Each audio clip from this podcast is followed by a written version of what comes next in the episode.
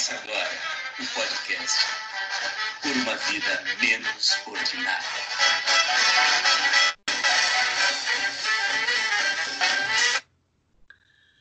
E daí que na década de 1980, um capitão do exército foi mandado para a reserva por estar insatisfeito com os seus vencimentos e planejava explodir umas bombas e agia de forma insubordinada aos superiores hierárquicos.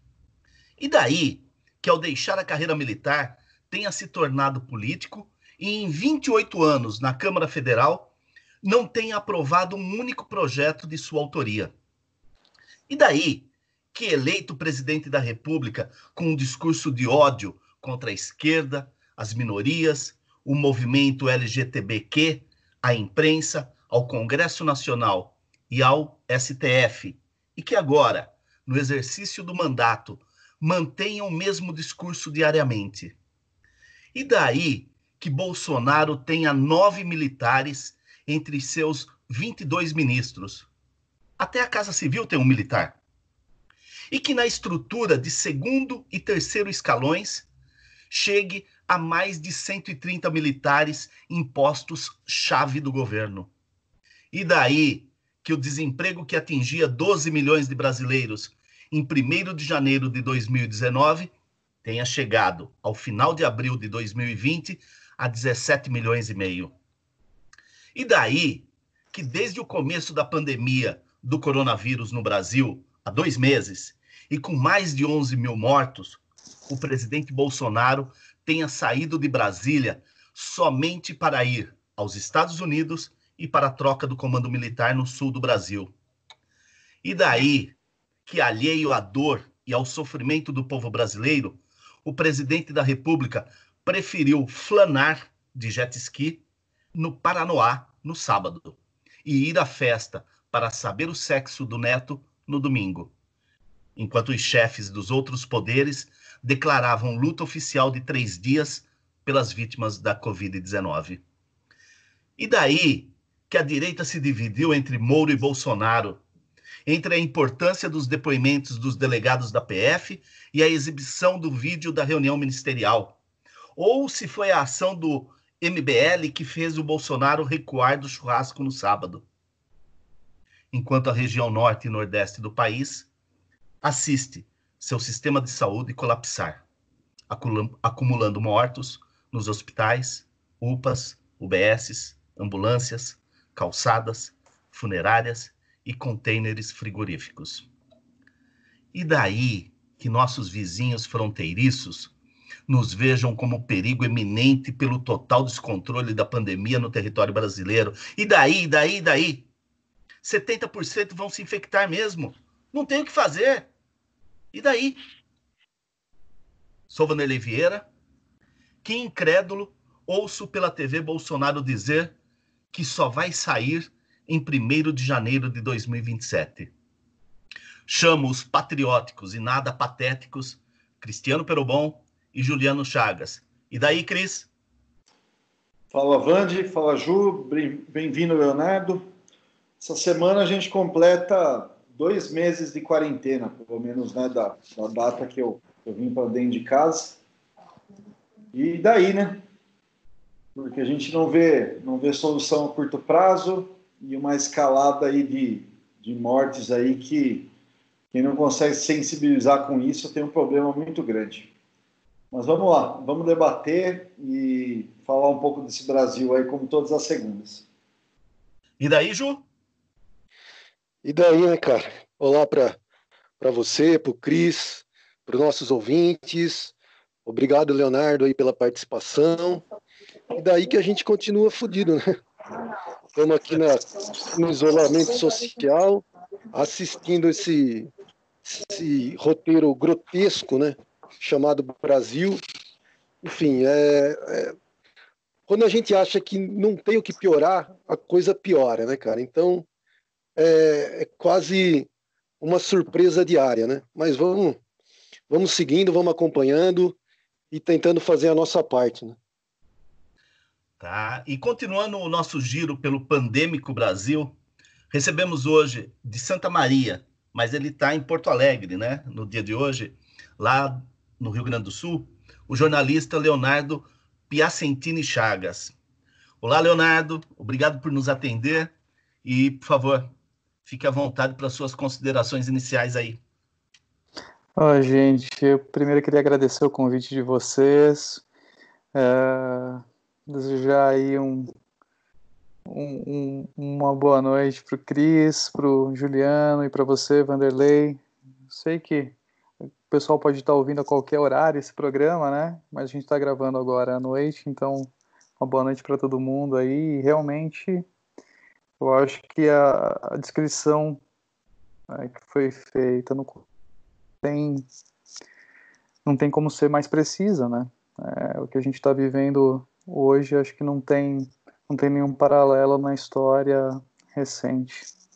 E a gente nunca poderia imaginar, né? Eu diria, e daí que a gente elegeu talvez o, o pior presidente que a gente poderia ter, ter escolhido num, pra, e, e acontecer uma pandemia nesse momento, né? não, não tem uh, um, um, panorama pior do que esse, né? A gente está com, com a pior pessoa governando o país no momento que a gente precisava de uma pessoa ultra competente para estar tá, uh, dando conta de pelo menos tentar mitigar os efeitos dessa, dessa pandemia. O, o Leonardo, o Barão de Itararé, uhum. ele dizia o seguinte: nada é tão ruim que não possa piorar. Pois é. Né? Eleger o Bolsonaro não foi o suficiente. Leonardo, eu queria abrir a nossa conversa. É... Bom, primeiro, uh, te dizendo que nós estamos fazendo esse, esse paralelo com o Brasil, né? Então, buscando o que está acontecendo é, nos estados do, do, norte, do nordeste, como nós já entrevistamos anteriormente, é, o Moura, o Francisco Moura, de Fortaleza, e isso antes do, do lockdown, antes da, da, da, coisa ficar muito mais feia, né? Foi há, há três semanas isso. Na semana passada, nós entrevistamos o Bessa, o Elisandro Bessa, que é vereador da cidade de, de Manaus, né? é, que nos fez um relato assim chocante com da situação é, do Amazonas como um todo, mas especialmente é, de Manaus, né, onde concentra a, a, grande parte do sistema é, médico, né, da, do estado, é, que foi, foi bastante chocante é, e que é o Estado hoje que conta com acho, a ação mais devastadora do, do, do coronavírus, né? Onde o, o, número de mortes está realmente sem controle, né?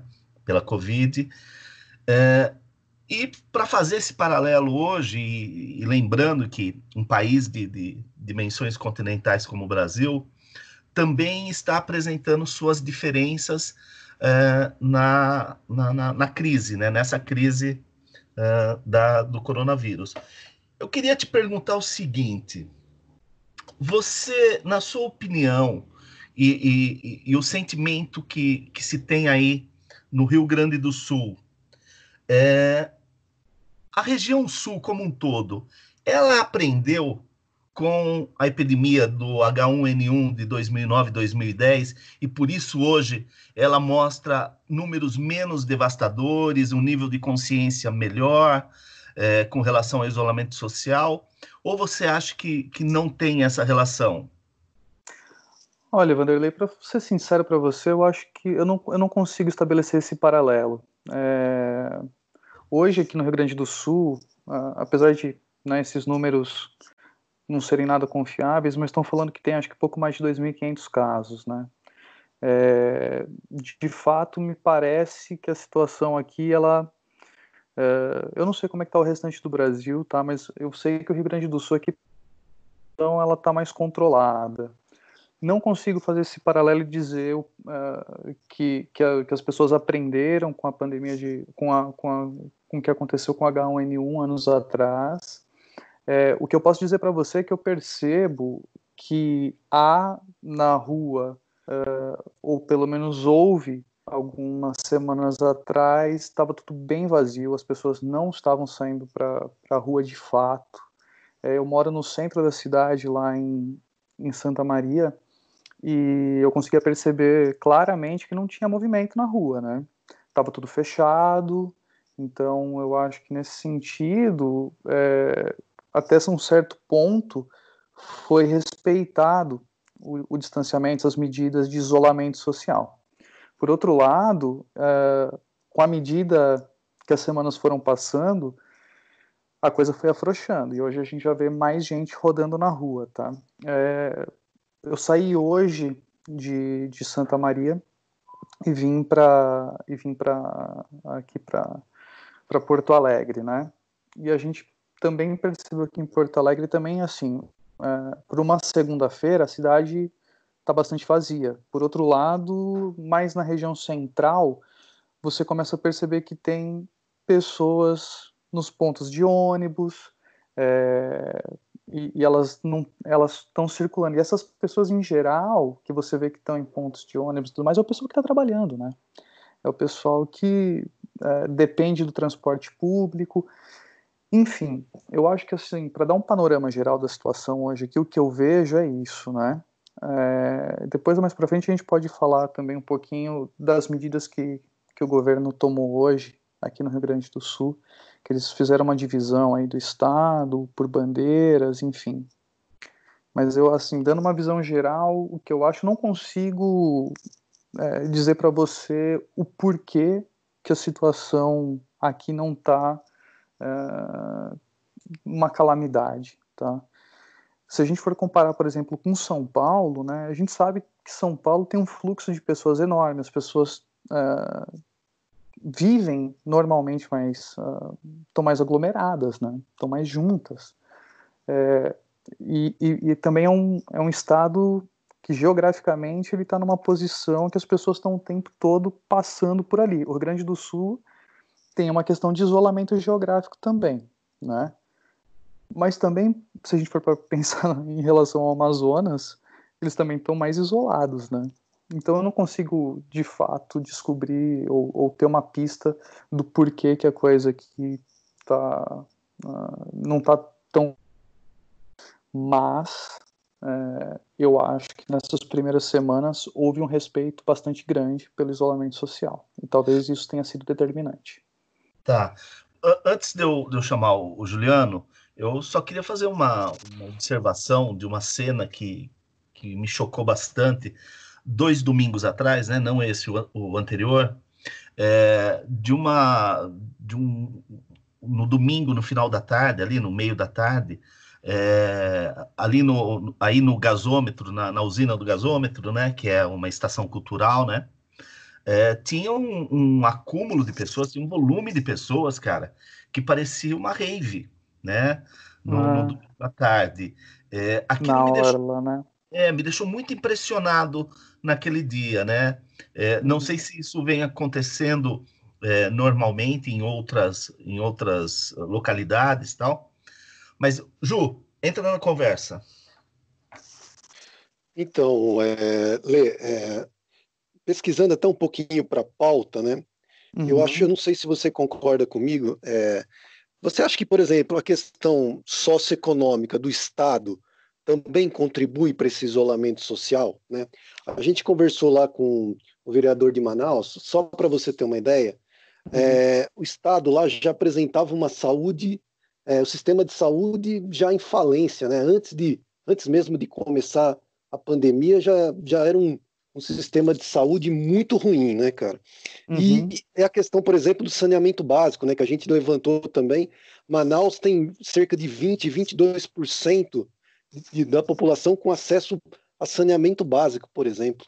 Então, Sim. assim, já, já há problemas estruturais gigantescos, né? O Estado, a cidade de Manaus.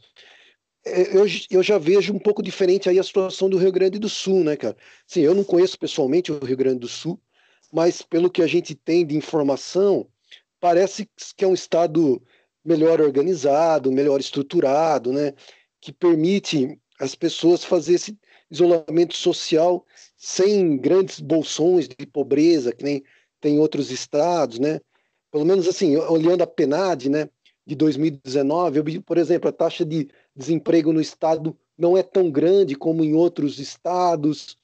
Então, eu acho que são fatores que, de alguma forma, acabam ajudando, favorecendo esse isolamento social. Não sei se você pensa da mesma forma.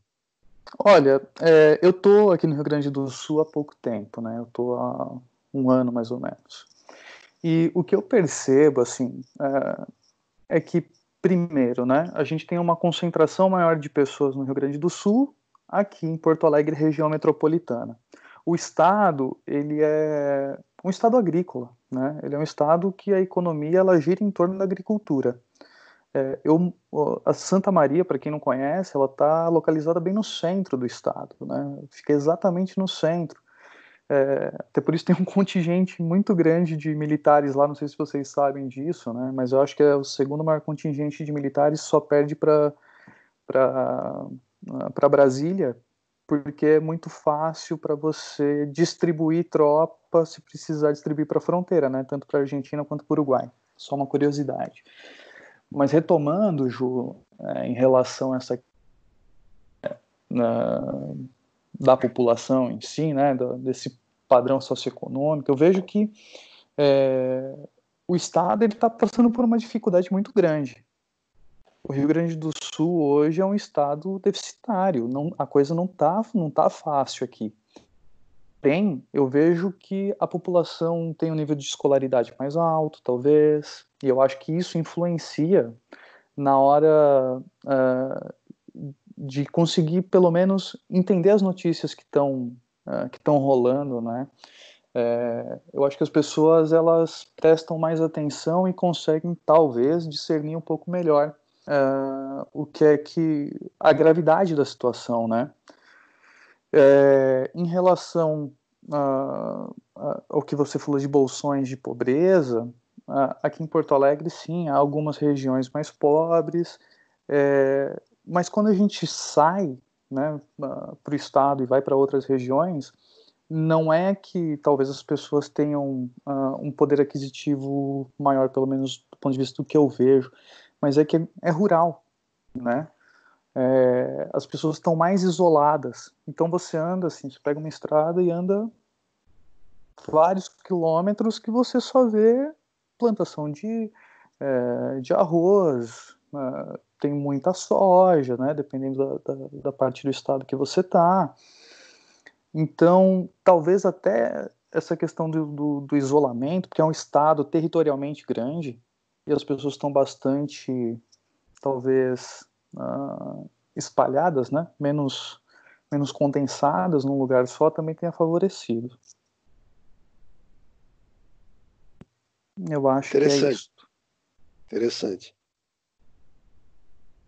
É, assim, é... também, do ponto de vista de, de, uh, de saneamento básico, assim, eu não, uh, eu, não, eu não tenho muita, muita ideia de como é que tá a situação, tá? Para falar para vocês, assim, que, poxa vida, uh, tem tantos por cento, né? Mas eu, a, a, gente percebe, assim, a minha, a minha companheira, ela é, né, gaúcha, e conversando com ela e com, com a família aqui, é, o que a gente percebe é que o Estado, na questão de infraestrutura, uh, hoje ele está bastante deficitário. Né? Eu não sei em questão de, de, saneamento básico, mas eu sei que, por exemplo, quando a gente fala em, em rodovia, em malha rodoviária, por exemplo, é um, é um transtorno bastante grande. Né? Uh, e as cidades não estão. Tá, o, o, próprio Estado está com problema para pagar funcionário público, né? Então, Sim. Se, eu, se eu não me engano, nem sei se eles já conseguiram pagar o 13 terceiro, né? A gente já está na metade do ano. Nem sei se eles conseguiram pagar uh, o 13 terceiro do, dos funcionários do final do ano, para vocês terem uma ideia. Sim. O, Só para completar, ah. ô, Vante, você me permite só para completar a informação? Ah. É, a gente, eu pesquisando hoje à tarde, eu vi que é, 193 cidades do Rio Grande do Sul já foram afetadas né, pelo coronavírus. É, como o Leonardo falou, existe mais de 2.500 casos de, né, é, confirmados, para ser mais preciso, 2.576 casos confirmados até a data de ontem e 100 mortes. Então é esse mais ou menos esse o panorama da situação. Tá. Ô, ô, Leonardo, você fala duas coisas é, que, eu, que eu achei interessantes aí no seu, nessa tua resposta. Uhum. É, a questão da aglomeração, né? E, uhum. e, no caso, tanto de Fortaleza como de Manaus, que nós entrevistamos, Manaus, por exemplo, o Amazonas tem 4 milhões de habitantes, é, Manaus tem comporta 2 milhões e 200 mil, né? Só Mais da metade da população. Exatamente. Uhum. É, é, Fortaleza também vive algo semelhante, não, não tão, não tão é, concentrado assim como Manaus, mas vive isso. Então, acho interessante essa sua observação com relação à concentração de pessoas nas cidades. E uma outra questão que você disse, é, do fato de ser um estado agrícola, é, me leva a pensar, porque se você pega outros estados é, eminentemente agrícolas, né, como o Mato Grosso do Sul, Mato Grosso, Tocantins, Goiás, né, Goiás mais para o gado, mas, mas também muito é, a, base do agronegócio, né, é, também são estados é, pouco populosos, de pouca concentração nas capitais, né, talvez Tocantins um pouco mais, mas também são outros quatro estados em que a, a, a, o coronavírus tem uma folga. Tem uma folga, né? Tem uma folga. O Cris, é, entra na conversa com esse gancho ou com qualquer outro. Não, eu, eu vou, vou só dar um, dar um, outro rumo aí. Hoje à tarde, por coincidência, Leonardo, uhum. eu falei com um parceiro aí de, de, de trabalho da uhum. Santa Catarina. Cara, conheço já Sim. faz tempo e tal. E fazia muito tempo que eu não falava com ele. Uhum. É, aí foi aí, como é que tá? Eu falei, ah, cara, estamos aí, estamos trabalhando, né? Tem a situação toda. Ele falou, cara, mas é um absurdo que o Dória tá fazendo aí em São Paulo, né? Uhum. É, eu falei, pô, mas você não. E aí? Ele falou, não, aqui, aqui tá tudo aberto, cara, tem que trabalhar e não sei o que tal. PSL, né? O, é, o estado da van, né? É, pois é. Mas, mas com esse gancho, não quero nem fazer um comparativo, né? Mas é, saber, né? Como é que está a pressão aí para abertura? É, como é que é esse, esse, esse pensamento aí na, no Rio Grande do Sul? Vai nessa linha? O que, que você pode me falar? Olha, é, o que eu posso te dizer é o seguinte, cara, é, a pressão né, que ela vem do. Uh, como é que eu vou colocar isso? a pressão que vem do, de quem detém as máquinas, né, do, do empresariado, é, é forte para que haja abertura. A gente percebe isso, né? E isso não é, veja, não é uma, uma uh, não, não é só aqui no Rio Grande do Sul que isso está acontecendo, né? A gente vê isso Brasil afora e mundo afora, né? Os caras querem mais é que o povão vá trabalhar para produzir para eles enquanto eles estão, sei lá, numa ilha fazendo churrasco, né? É, agora, é, hoje, Cris, entrou em vigor uma, algumas medidas aqui no estado é, para tentar uh, gradu, gradualmente ir para uma abertura, né?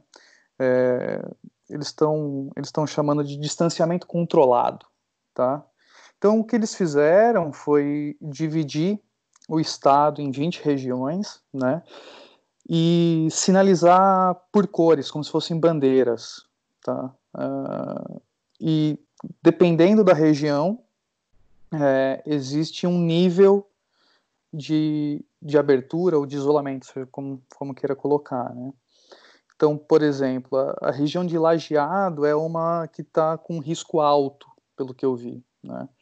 É, é a única que está com risco alto. São quatro, quatro bandeiras: risco baixo, que é amarelo, risco médio, laranja, risco alto, vermelho e risco altíssimo, preto. Só tem uma região dessas 20, que eles dividiram o estado, com risco alto, que é a, risco, que é a região de, de lajeado. Aí você tem Porto Alegre, né, mas algumas outras regiões, se não me engano, são mais. Deixa eu me ver aqui. Um, dois, três, quatro, cinco, seis, sete. Enfim, tem algum a, a, maior parte do estado, mais da metade do estado, está em risco médio, inclu, incluindo a, a, capital, Porto Alegre. Tá? É, então, o que eles estão fazendo aqui é o seguinte: para todas as cidades tem que ter uso de máscara, as pessoas têm que manter um, uma distância de dois metros, é, eles estão limitando a ocupação nos estabelecimentos, tá? Estão é, isolando, óbvio, as pessoas com suspeita confirmada com, com Covid. É, todo mundo que abre o comércio tem que ter higieniza, tem que higienizar o ambiente é, full time, né, o tempo todo. É, todo o pessoal que trabalha tem que usar equipamento de proteção individual. O pessoal que é nesse, né, o grupo de risco ali, né, eles estão, é, não pode trabalhar, então eles evitam de mandar esse pessoal para o trabalho. E cuidado geral, né? Então tem alguns estabelecimentos que podem abrir e outros não. Então, por exemplo, se tem um, um restaurante à la carte de prato feito numa região como Porto Alegre hoje, que está com, com, uh, com a bandeira laranja, tá? Ele só pode funcionar com 50% da capacidade. O buffet fica proibido. Né? Se é uma, uma padaria, é, também só 50%. Hotéis só com 50%. Enfim, eles foram fazendo isso para conseguir ter alguma abertura, né? E por outro lado, eu estava ouvindo hoje o rádio e gerou algumas. Tem algumas coisas que a gente para para pensar e é, e, é, e é, estranho, a gente não sabe bem como foi feito esse cálculo de abertura, porque tudo bem, você não pode abrir, por exemplo, casa noturna, bar, pub, né? É proibido em todas as bandeiras, tá? É, eventos também como teatro, cinema, também fica todas as bandeiras está proibido. Mas aí você para para pensar, né? Na laranja e na amarela, é, na laranja, que por exemplo é o caso aqui de, de Porto Alegre, e lá de Santa Maria também, é, você pode abrir academia com 25% é, é, é, que eles estão chamando de presencial restrito, né? O atendimento individualizado. Então, mas eles, aí você também pode abrir clube social esportivo com, se você está na bandeira amarela. É, lotérica e banco pode abrir. Mas olha só que, é, é, que coisa maluca. Você também pode abrir missas e cultos religiosos com 25% de público nessas duas bandeiras. Né? Ele só vai ser proibido para risco alto e altíssimo. Então, é, será que assim, né, a pessoa que uh, tem sua fé, será que ela precisa ir até a igreja, ou ela precisa, né, participar do culto para manifestar a sua fé, né? Será que é, é tão uh, necessário assim? Uh, são perguntas que a gente fica se fazendo. Será que a academia é tão necessário assim, sabe? É, eu não sei. É, então eu imagino que tem um lobby muito grande de alguns setores. Eu não sei também se eles fazem um estudo é, do risco desses estabelecimentos é, serem muito vulneráveis e empregar uma quantidade grande de pessoas e, e, e, quebrar e ter um problema ainda maior de desemprego, eu não sei. Eu não sei te dizer. Mas o fato é que está funcionando assim desde hoje, dia 11 de maio. É, é, tudo de uma vez assim, Leonardo? É, ou é escalonado? nas próximas semanas? E, ou, ou já é assim a partir eles de agora? Estão, eles estão dizendo assim, a situação hoje é assim, então eles vão, se não me engano, tá? Salvo engano, eles vão rever, eles vão reavaliar as condições das regiões toda semana para ver se está tendo aumento de casos, enfim. É, se houver, eles vão aumentando a restrição ou diminuindo, né? Imagino. Lá. E você sente também uma pressão ideológica também, porque aqui a gente tem umas manifestações malucas aí pela, pela, pela abertura, né? Vocês têm isso aí também? Tem, lá em Santa Maria, como eu disse para vocês, é, até por ser uma cidade com contingente muito grande de militares, é, eu acho que vocês podem imaginar como é que fica o clima, né? é, algumas semanas atrás, se não me engano, dois finais de semanas atrás, ou três, foi antes do Moro pedir para sair, né? É, aquele mesmo que a mulher disse que Bolsonaro e Moro era uma coisa só, que ela viu uma coisa só. Antes dele sair, teve uma, uma carreata, né? Eu até vi uh, em Jundiaí também uma carreata grande que teve nesse dia, na 9 de julho, todo mundo, né, dentro de carro carro uh, importado. Importado, mas na maioria não, não era carro popular, todo mundo fazendo buzinaço, né? Uh, pedindo a volta da, ou o fim do, do, do, distanciamento, né, das medidas de restrição. Isso aconteceu lá também, e eu moro do lado de um, de um prédio, assim, são duas torres que são residências paramilitares, né, para família de militar. É, dois prédios enormes. E a gritaria da janela era enquanto o pessoal passava embaixo buzinando com bandeira do Brasil para fora do carro, né? Todos eles com a bandeirinha do Brasil. Eu acho isso também uma coisa bastante curiosa desses movimentos que eles se apoderaram, né, de um símbolo nacional, é, gritando da, da janela, mito, mito, mito, né? É, então dá para perceber o, o alinhamento ideológico desse pessoal aí com esse tipo de manifestação.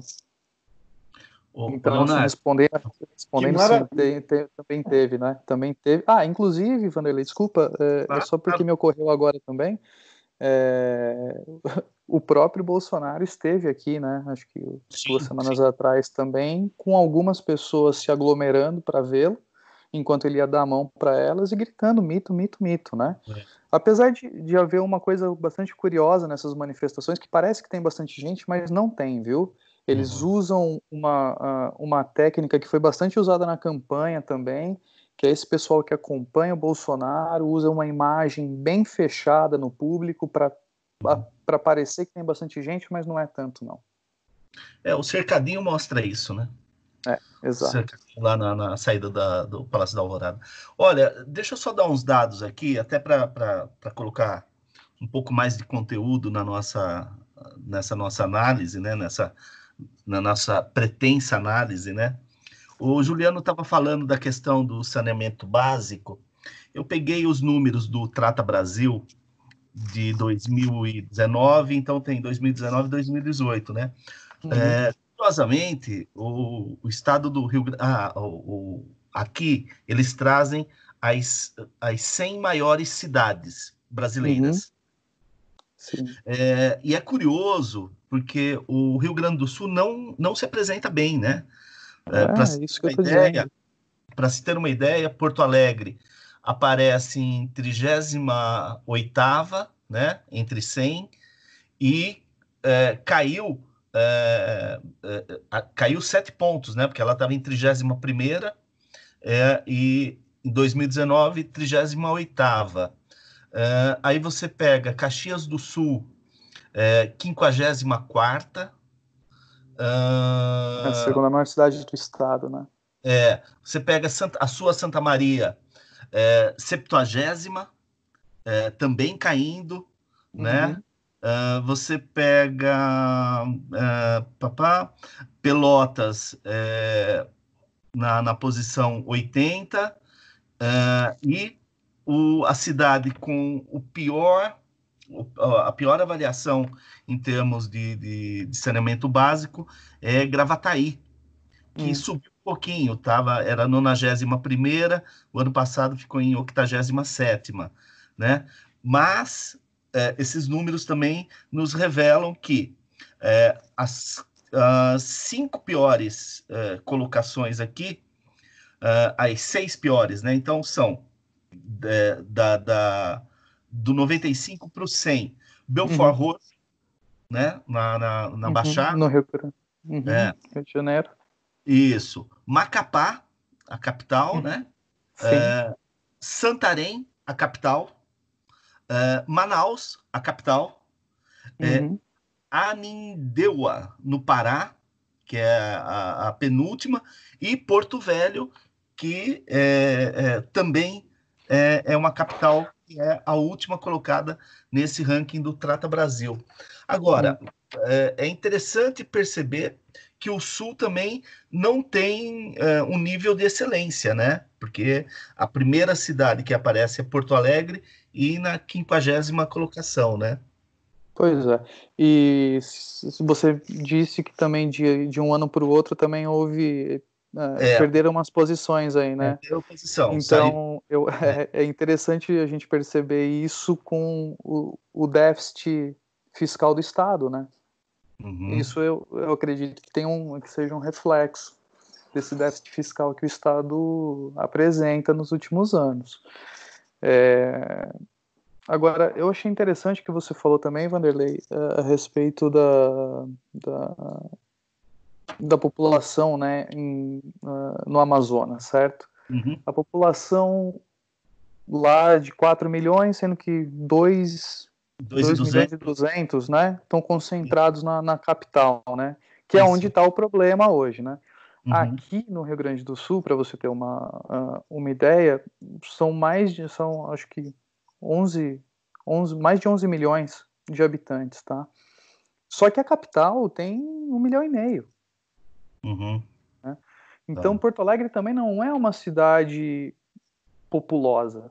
O estado, uhum. ele é populoso, mas geograficamente ele é grande e as pessoas uhum. estão bem espalhadas aqui. Eu acho que isso, de novo, para a gente voltar naquela reflexão que a gente estava fazendo dos números, né? eu acho que isso tem um impacto bastante, bastante significativo quando a gente para para pensar em como tá, tá se dando contágio por aqui. Entendi. Ju? Lê, é, eu fiz essa pergunta que eu vou te fazer para nossos hum. convidados, tanto de Manaus quanto de Fortaleza. A história é o seguinte: como que você está avaliando é, a comunicação do governo estadual, comunicação institucional do governo estadual. Por exemplo, aqui no estado de São Paulo, você também deve estar acompanhando, é, o Dória está fazendo quase diariamente né, coletivas de imprensa abertas aí para os jornalistas. Ele montou um comitê de crise, né, com médicos de diferentes especialidades, de diferentes universidades, né, da USP, Unesp, enfim, ele montou uma câmara técnica, até porque ele não é burro, né? É, jogou um pouco a responsabilidade em cima dessa Câmara Técnica para coordenar é, as ações dele, né? É, é lógico, e um belo um marqueteiro que... também, né? É? E um belo de um marqueteiro também, né? Então, Sim, não tenha dúvida. comunicação a gente não pode, a gente não pode negar, ele entende, né? Animador Sim, de auditório. Exatamente. Mas assim, pelo menos ele está respaldado ali numa um comitê científico, né, cara? Não dá para dizer também que está conduzindo de uma forma totalmente alienada, não, tá? Ele se pautou, até porque há uma bomba relógio na mão dele, né, cara? O estado já está com quase 90% ali, é, o estado não, né? É, a capital ali, São Paulo, já está com quase 90% de UTIs Os ocupadas, leitos. né? Região ah. metropolitana de São Paulo. É, nesses últimos é, nesse último mês, né, em, em maio, em abril, aliás, é, houve um crescimento, só para você ter uma ideia, de mais de 3 mil por cento dos municípios do interior do estado. Né? Aquilo que os pesquisadores da Unesp já diziam que poderia acontecer, realmente aconteceu. Então, Sim.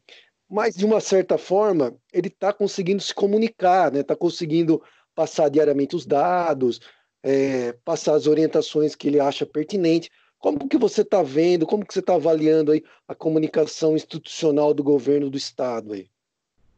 Cara, olha, eu vou ser sincero para você, Ju, eu não tenho acompanhado tão a fundo uh, esses comunicados oficiais aqui voltados para o estado. Eu sei que que há comunicação, mas não é na frequência com que está acontecendo em São Paulo. E é engraçado, né? Porque eu também acabo assistindo muito jornal ainda de, de São Paulo, por ter uma abrangência aí uh, mais nacional, eu acabo ainda me conectando mais ao, ao jornal de São Paulo. Mas, então, para eu te dizer, assim, de fato, como é que está acontecendo, seria até leviano da minha parte, porque eu não estou acompanhando de fato, sabe? Eu sei, assim, a gente ouve muito na rádio, eu ouço pouco o governador. Eu ouço mais rádio, tá? Aqui, para local, assim, eu acabo ouvindo mais rádio. E certo. eu ouço pouco o governador, mas eu ouço muita gente da, de secretarias. De saúde, né? É, hoje mesmo estava o pessoal falando, inclusive foi muito divulgada essa questão dessa divisão que foi feita e das, e das bandeiras e tudo. O Alegre estava no carro, estava ouvindo isso. Então, também tem, eu acho que nisso tem um alinhamento, até por, pela, se não me engano, é a primeira vez né, que, o, que o Rio Grande do Sul é, é governado pelo governo do PSDB, existe um alinhamento do Leite com o Dória, né? É, então eu acho que ele reza pela cartilha do Dória também aqui. Eu tenho percebido que o pessoal técnico tem ido para a rádio para conversar e para falar a respeito da situação. Mas Viu, nada muito, eu não posso fazer uma análise muito aprofundada a respeito disso, infelizmente, eu não vou poder, eu não vou poder passar muito mais disso. Mas eu acho que diferente do que acontece em São Paulo, existe um distanciamento aí nas ações entre o governo do estado e, o, e da capital, né? Uh, como eu não estou na capital, Vanderlei, eu estou tendo um pouco de dificuldade para acompanhar esse papo, sabe? Eu sei, uhum. assim, eu, eu, o grupo da família, o pessoal é bem crítico aqui, né? É, eu não ouço de fato eles fazerem uma crítica assim mais contundente, nem mesmo ao governo do estado e nem mesmo à prefeitura aqui. Eu, então eu não, eu não, eu, eu não consigo avaliar e, e dizer para você, olha, tem um descompasso entre a prefeitura e tem um descompasso entre a, existe um descompasso entre a prefeitura e o governo do estado. De fato, eu não consigo fazer essa avaliação para vocês. É, e só para atualizar também, uh, hoje aqui em São Paulo nós já tivemos um Fora Dória, né? Teve uma, uma manifestação que começou lá na Paulista e depois desceu para Marginal Tietê com, com caminhoneiros engrossando é, contra a, as medidas, em especial aí essa última medida do prefeito é, sobre o rodízio, né? Essa nova regra do rodízio que vale a partir de hoje, que carros com placa ímpar só podem rodar em dias ímpares e carros com placa par só podem rodar em dias pares, né? Então, assim, e restringindo o trabalho do, dos motoristas de aplicativo, então a coisa tá, tá, tá meio tensa por aqui também. Cris? Eu ia falar justamente isso, cara. É, porque é, vocês falaram de um certo alinhamento na comunicação, né? Do, o, o Eduardo Leite aí tem, um, tem um, uma aproximação com Dória e tal, mas é, pelas medidas aí que o Leonardo contou para gente de, de afrouxamento e de isolamento, né? É quase um pseudo-isolamento, né? Pode academia, pode tanta coisa, e o vírus não respeita isso. É, eu tenho a impressão, até com a pressão aqui, que o estado de São Paulo começa a ficar numa situação até um pouco mais é, é, isolada, né? De alguns pares aí, pelo, pelo menos na, na região sul, né? É, eu não sei o que, o que, como é que o Leonardo está vendo, né? Mas as manifestações aqui, elas, quando junta gente assim, nas vias tal, não, realmente não é grande coisa, mas elas estão começando a ficar um pouco violentas, né? Hoje você teve é, é, um desfile de caminhões na Paulista. É, depois você foi para Marginal Pinheiros. Você pega as matérias aí, o, o motoristas de aplicativo falando que não vão parar e realmente, cara, esses caras não estão tendo ajuda. É, então, então, eu não sei também como o Leonardo está vendo isso. Né? Eu, eu, vejo, eu vejo uma, se tem uma certo, um certo alinhamento na comunicação, na forma de comunicar, embora o, o Dória é um showman por natureza, né? É, eu vejo uma, uma, uma, diferença muito grande nas medidas administrativas aí. O que você acha, Leonardo? Ô, Cris, mas deixa eu te falar uma coisa. As medidas são diferentes porque as situações são diferentes, né? Eu não tenho dúvida que se São Paulo tivesse numa situação mais confortável como tal no Rio Grande do Sul, o Dória já tinha liberado também. É, uhum. é que o Dória ele tem uma bomba relógio na mão, né? Agora, tem diversas questões aí, né? É, quando você estava falando, eu estava aqui pensando. É, eu fico imaginando, tudo bem, você vai restringir o fluxo de carros, tá? Ok, você vai, mas se a pessoa precisar sair de casa mesmo, né? Essas pessoas que usam o carro, que estão tendo que trabalhar, você vai fazer o quê? Você vai pressionar o sistema público de transporte. Sem dúvida. E aí você vai juntar mais pessoas no sistema público de transporte. Será que isso é interessante? Não sei, é Não. é uma questão, né? Não, Agora, é uma questão tá colocada hoje à tarde, muita gente falou disso, viu, Leonardo? Pois é, então, então essa é uma, é, esse é um ponto.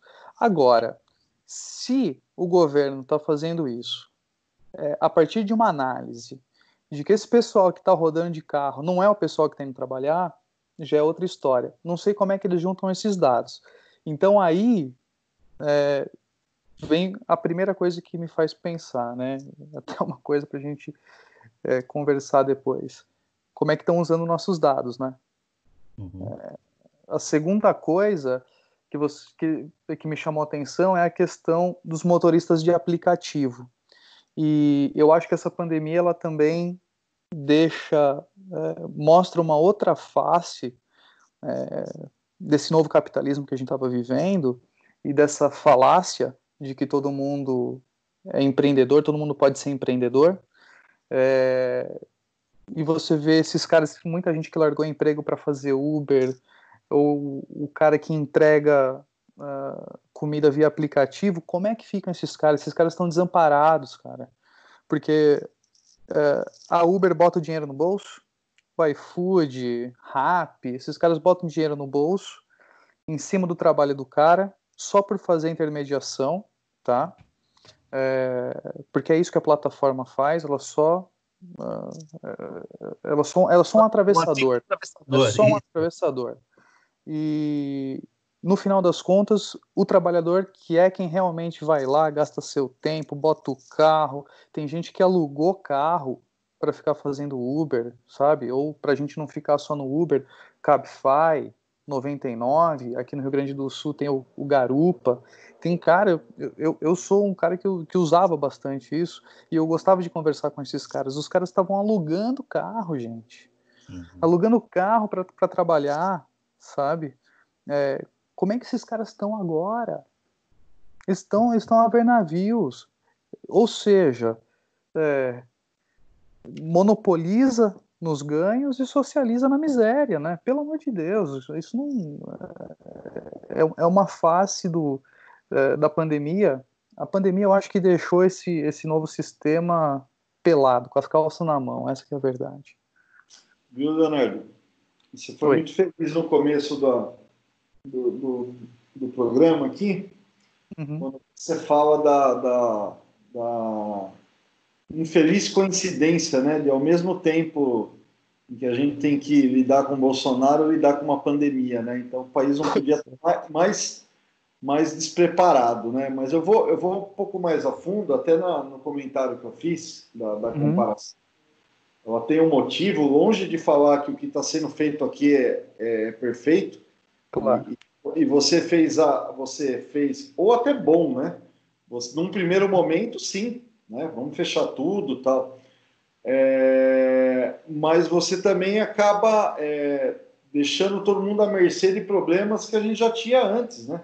Então, uhum. é, caso desses precarizados aí, motoristas de Uber, entregas, ou seja, dessa uhum essa economia é, é, mediada por aplicativos, já eram casos de precarização, então não era, já, não era, já não era lá grande trabalho, mas era uma forma é, de minimizar o efeito de uma crise econômica que já vem de, de muitos anos, né? E aí você está vivendo a crise dentro da crise, né? Exatamente, né? Então é uma crise econômica somada a uma crise política com uma, uma crise humanitária que a gente já tem muito tempo, que vem, do, que vem da, da questão do saneamento básico, mas uma crise de saúde, quer dizer. É, e, e, aí, falando com, com, com gente de vários lugares do país, como a gente está fazendo, ouvindo você agora, é, uhum. é, esse desespero né, de você. É, não adianta a gente falar, não, apesar do Bolsonaro, os governadores vão tocar. E não é verdade. Não é verdade. Eles vão fazer o melhor que eles podem seja lá com que intenção, né? É, e o melhor não significa necessariamente fazer com eficiência, mas é, é, se você não tiver a mão pesada, a coordenação do governo federal, principalmente na liberação de recursos para quem está precisando, você vai fazer essas pessoas irem para o sacrifício na rua. E elas vão com raiva, cara. Ô, Cris, então, assim, deixa eu te.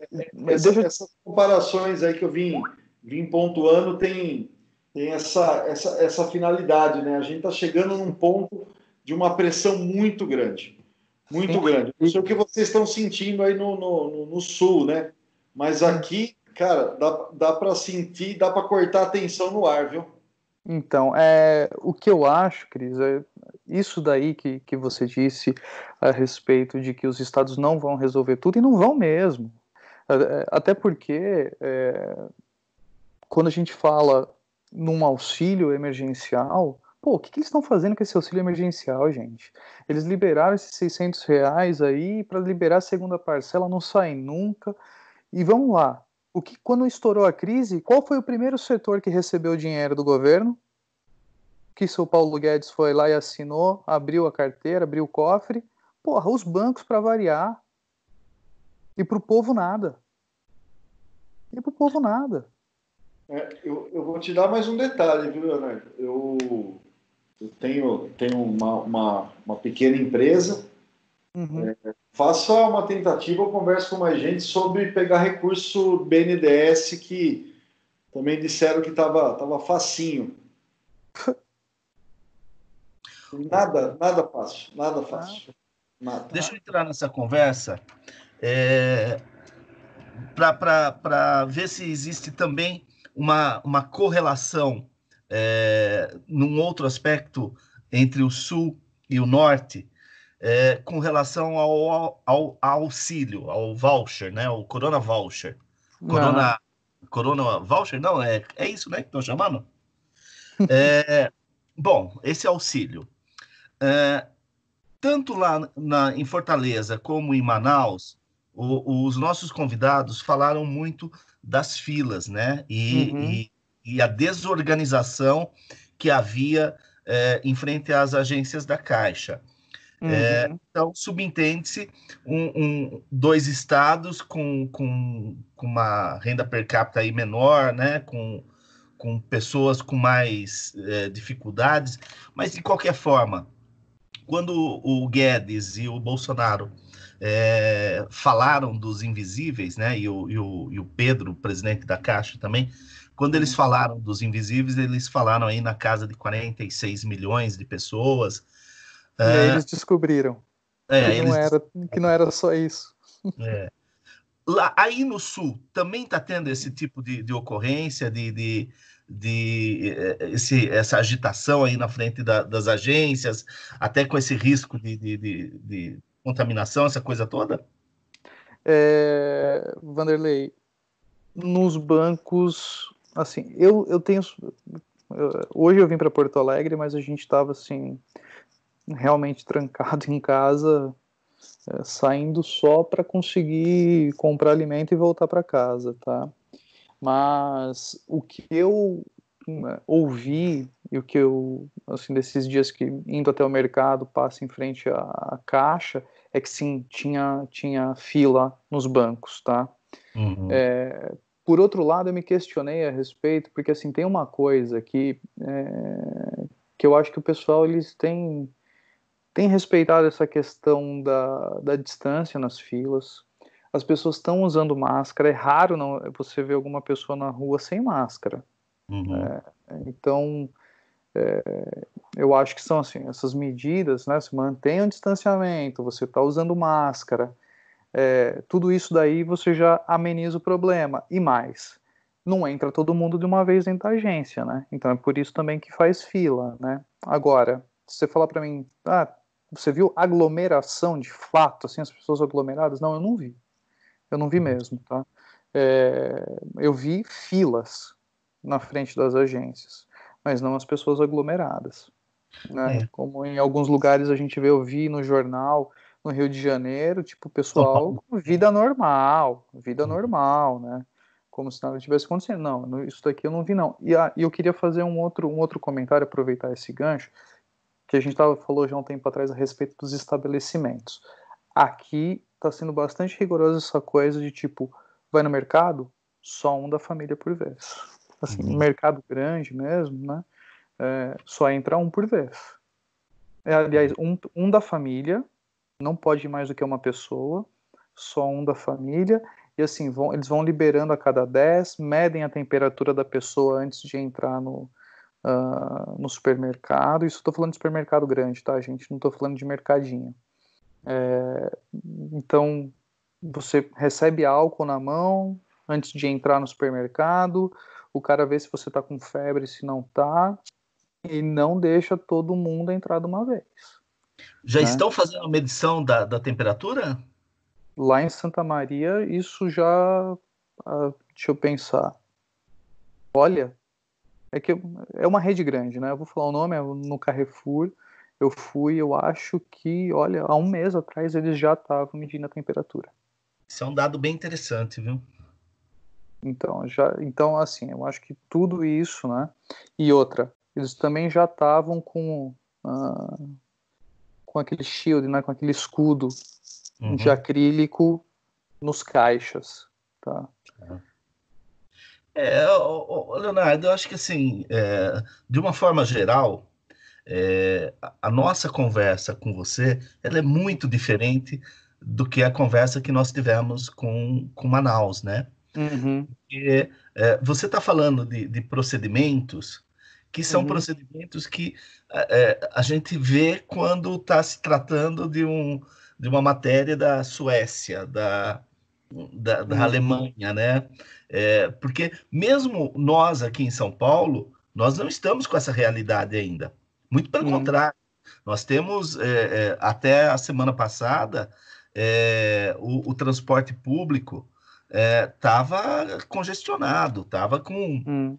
superlotação em ônibus, em, em trem metropolitano, em, em algumas, alguns horários do metrô, é, e que o único escudo das pessoas ali era a máscara, para aqueles que estavam usando, né?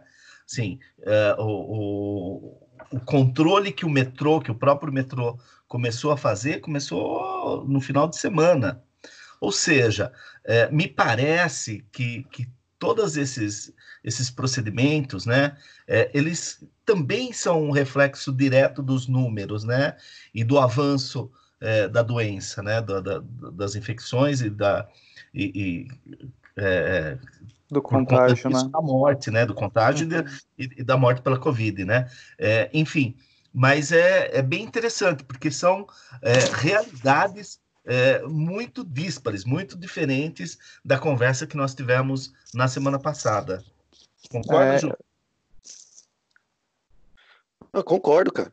Concordo plenamente. Eu acho que como você falou, né? E o Leonardo também já falou, são diferentes Brasis dentro de um Brasil, né, cara? São realidades completamente diferentes. É como se, se houvessem diferentes países dentro de uma nação que é continental, né?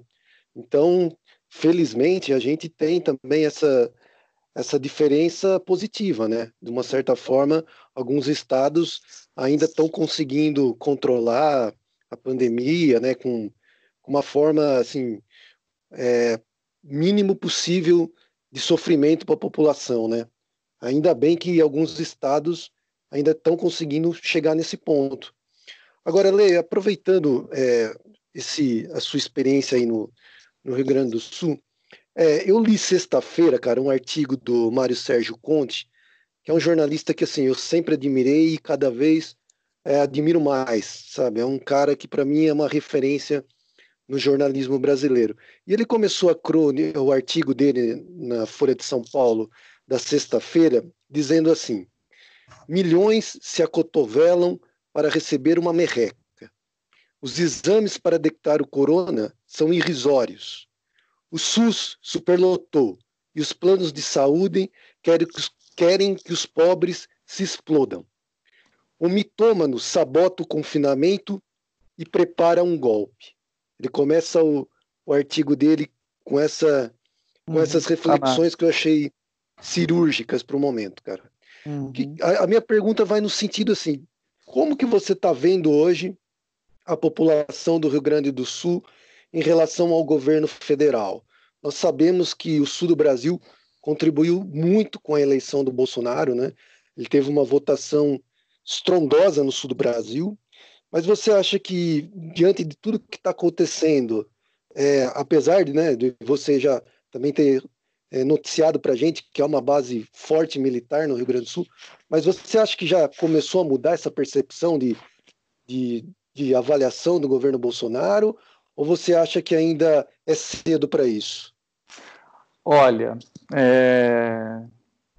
eu acho que é cedo para a gente fazer qualquer avaliação a respeito do que é que vai acontecer em 2022, enfim. E mesmo se é, impeachment, como é que, que, seria uma adesão a essa ideia, tá? Fato é que o que eu vejo aqui, é, de novo, eu vou voltar para aquela reflexão, né? Para quem não, não, não, tem, assim como eu não era, não, não tem muito uma noção do que é o Rio Grande do Sul. O Rio Grande do Sul é um estado agrícola, gente. É um estado é, rural, né? a gente sabe que no campo a, a tendência, né, o, o, esse pessoal que, né, que é do agro tem uma tendência muito grande a apoiar uh, um governo conservador. Sim. Então, é, apesar do Rio Grande do Sul sempre, tipo, historicamente, ser um estado é, progressista, no meu modo de ver, né? Foi o estado Leonel Brizola saiu daqui, né? É, quantas vezes o Estado. O Estado é o, é o berço do, do, MST, né, gente? O MST nasce Sim. aqui, né? É, eu acho que tem uma onda conservadora ainda muito forte, tá? É, eu acho que essa dobradinha Moro, Bolsonaro, ela se desfazendo, eu acho que isso arranha demais a imagem e assim é, é autofagia, né, entre eles, né? Eles estão ali, é, eles vão se matar agora. A partir de agora, eles vão se matar. E a verdade é que todo mundo que tirou uma casquinha dessa onda, né, que, que aconteceu anti-PT, é, é, não que o PT não tenha seus erros, tem muita crítica com o PT, mas eu acho que esse discurso que aconteceu durante a eleição anos atrás, né? Uh, o que importa é tirar o PT, deu no que deu, né? E eu acho que assim começa a ficar arranhada agora essa essa imagem, porque todo mundo que tirou a casquinha, o Moro que foi lá pegar um cargo, o Dória que era o Bolsodória já pulou fora também, você vê o Caiado caindo fora, você vê o Witzel que estava alinhado e já virou inimigo mortal, então assim todo mundo que entrou com ele nesse barco, nessa onda do, é, do ultraconservador e surfou nessa onda do Bolsonaro, agora está caindo fora e isso vai enfraquecer um pouco a base dele. Agora, eu continuo achando, é, e eu não achava isso, tá? Porque eu, eu comecei a perceber que o, o, o, a, o mundo não é a minha bolha, né? Não são as pessoas Sim. que eu converso que eu tenho afinidade política. Eu continuo achando que tem aí um terço que fecha no, no caixão com o Bolsonaro, entendeu? Sim. E me assusta isso. Assusta a todos nós. O, o, vamos aproveitar então que vocês é, começaram a falar aí do, do Marreco, do, do Bolsonaro, dos bolsominions, dessa porra toda. Eu estava ouvindo uma entrevista com o Miguel Reale é, agora à tarde na CNN. E, bom, Miguel Reale tem lá suas, suas responsas hum. também, né? Bom, é, mas em determinado momento ele ficou puto na, na entrevista, que ele falou assim: nós, no meio de uma pandemia, estamos, estamos discutindo uma crise política artificial. Não faz o menor sentido eu estar falando aqui com vocês sobre o, o depoimento do Valeixo, sobre se tem que ver o vídeo da, da reunião inteira ou não, ou se o presidente era para estar é, envolvido tão somente na pandemia, tão somente para tentar melhorar a situação de milhões e milhões de brasileiros, né? Bom, É, me parece isso Mas mais... ele se propôs a isso? Então, não, né? E, e, É, e parece tá. que, é, é, como diz o, o, o Guedes, Otávio Guedes, da, da, da, da Globo News, né? É, o, o Bolsonaro tem é, na sua conta o seguinte, que ele colocou a oposição em desuso, porque ele consegue criar essas crises diárias de forma que a oposição não precisa se, se manifestar, né? Então ele colocou a oposição em desuso. Também vale aqui uma, uma crítica à, qualidade da nossa oposição de ultimamente, ultimamente, mas deixamos isso para depois. A questão é a seguinte: é, me parece que é, é, essa, essa crise política artificial ou não, ela é, atingiu as hostes aí da, dessa direita que se encantou primeiro com Bolsonaro e depois com a união é, do, do, do Inho ruim com o Inho pior, né? Que é o Bolsonaro e, o, e o Moro. E que essa, essa divisão, né, essa separação, essa ruptura dos dois, é, deixa viúvas para os dois lados, né? Então, é, por exemplo, a Regina Duarte, que na semana passada disse que é, vamos, vamos, parar de, de, de, ficar falando de morte, de morte, de morte, né? Eu tô viva, eu tô leve. Só que quando falou da crise entre o Moro e o Bolsonaro, ela falou: eu tô triste, eu tô muito triste. Então, quer dizer, a, a, as viúvas da, de, de, parte a parte vão aparecer, né? Todas elas. Mas é um cenário que o Leonardo, na minha opinião, coloca muito bem, que o, o, o Bolsonaro a cada dia reforça e, e, e endurece esse discurso para essa fatia de 30%, que no atual quadro o leva para segundo turno. Né, o levará para segundo turno uma eleição. E quando ele, ele, ele faz aquela afirmação lá para um, um correligionário dele, lá no cercadinho, no final de semana, que eu só saio daqui em, em 1 de janeiro de 2027, é, ele tem uma estratégia muito bem colocada aí, né? Que se ela não for interrompida é, é, por, por, por, forças internas, ali o, o Mourão é, querendo esse cargo, é, ou não sei o que, que vai sair dessa, dessa situação toda da, da, denúncia do Sérgio Moro, mas que parece que não vai sair lá grande coisa, porque não, não vem saindo pisiroca, né? O próprio depoimento do Valeixo foi fraco hoje também. É, mas a, a, verdade é que é, aparentemente nós temos uh, dois players aí já colocados, né? Que é o Bolsonaro e o Moro. O que, a rigor, não nos ajuda em, em absolutamente nada, né? Não sei qual é a sua opinião com relação a isso, Léo. Para dividir voto só, né? Para dividir voto. Os dois vão dividir voto. É, assim, ó, essa, essa questão do, do Bolsonaro é, é muito curiosa. A gente nunca viveu isso. Um cara que ganhou a eleição, né? É, e se manteve candidato, ele nunca assumiu de fato a presidência, né? Ele é um candidato, é o eterno candidato à presidência da República. O que ele está fazendo é só usar o cargo para é, continuar fazendo o que ele fez durante a campanha inteira, né? Destilando ódio, é, falando os maiores absurdos que, que um presidente da República pode falar, virando notícia não só no Brasil, mas fora e mais, né? Dividindo, como sempre. Dividindo, dividindo, dividindo, dividindo a população. É, então tem isso que você falou, essa análise, e eu concordo com ela, é isso daí. Ele vai ter 30%, leva ele para o segundo turno, e é bem capaz se cair ali, ó, de novo, um candidato do Partido dos Trabalhadores ou um partido mais alinhado à esquerda, do PSOL, alguma coisa, ah, mas pode esquecer, ele vai ganhar de novo.